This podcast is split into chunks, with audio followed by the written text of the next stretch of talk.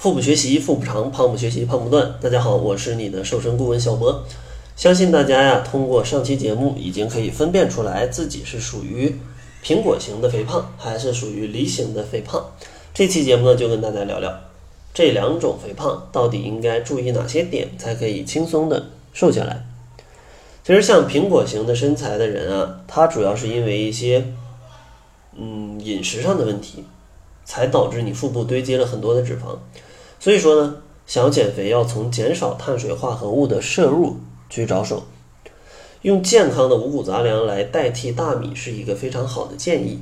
因为这些五谷杂粮，它们所含的膳食纤维、矿物质以及维生素都是普通大米的几倍，甚至是几十倍。这样的膳食纤维的成分，它也能够缓解进食后的血糖浓度上升，降低胰岛素的分泌，从而减少脂肪的堆积。另外呢，也建议大家可以食用一些像梨啊、像蓝莓之类的食物。这些食物啊，它可以帮助保护心脏、肝脏。降低胰岛素和胆固醇的水平，减少内脏脂肪的堆，内脏脂肪的堆积。今天嘴怎么有点瓢呢？然后下一个建议啊就是建议大家要去多食用一些蔬果啊，蔬菜跟水果，因为往往你的饮食习惯出了问题，也是你的饮食结构出了问题。大多数人饮食结构出了问题，都是因为某一个。营养素摄入过多，比如说经常在外面进餐，可能就是油啊，然后像一些碳水化合物啊摄入过多，对吧？而且经常在外面去应酬，也没有时间多吃这些蔬菜水果，经常吃的就是盒饭，还有一些快餐，然后还有应酬，然后还有酒，然后这些总在外面跑业务的人，往往都是大肚子嘛。所以说，对于这些人，一定要去多补充一些蔬菜和水果。因为这些蔬菜跟水果啊，它里面有丰富的膳食纤维，可以帮助我们缓解便秘，排出肠道内的毒素，而且它还能增加饱腹感，避免你摄入过多的其他饮食。而且建议这些腹部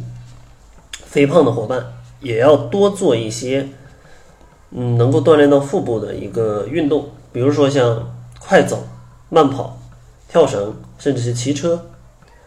这些运动啊，它都属于一些有氧运动，可以帮助你去减少腹部堆积的脂肪。建议呢，每周可以做三到五次这样的运动，每次在四十分钟左右就可以了。因为我相信，如果腹部肥胖的人，一般都是运动的初学者，所以说运动啊，咱们也不用追求这个天天都练啊，每天练个三五个小时那受不了，哈，受不了。所以说每周三到五次，每次四十分钟左右，其实是一个比较不错的。嗯，一个减肥的方式。然后，如果是梨形的身材，要怎么减呢？其实，梨形的身材，首先咱们还是先从控制脂肪的摄入来开始吧。因为梨形身材大多都是一些女性朋友，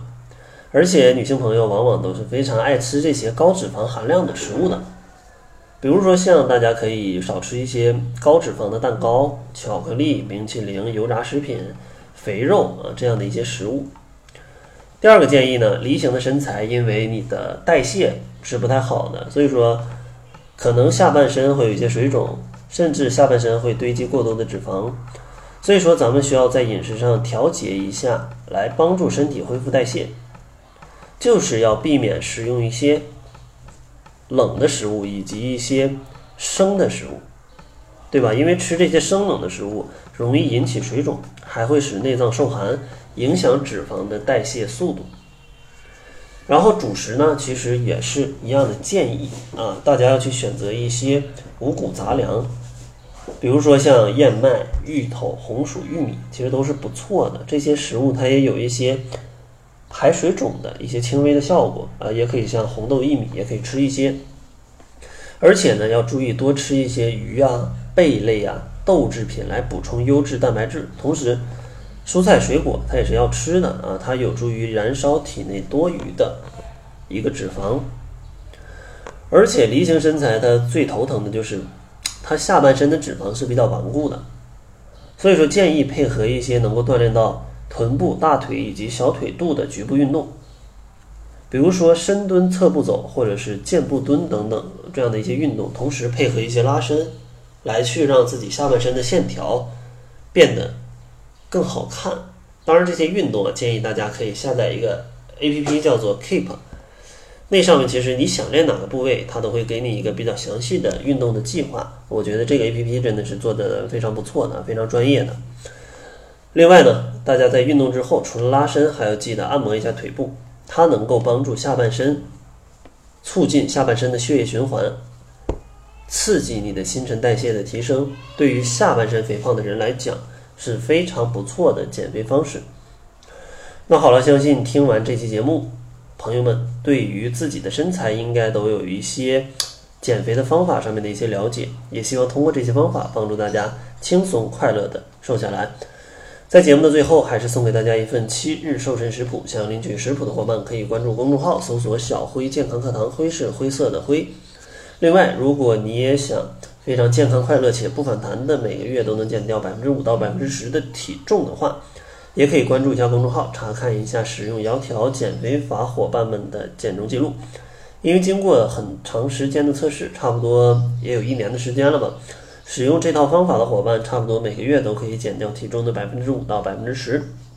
并且我们是不推荐任何的减肥产品跟节食的。所以说，如果咱们的减肥理念相同的话，你也可以去看一下。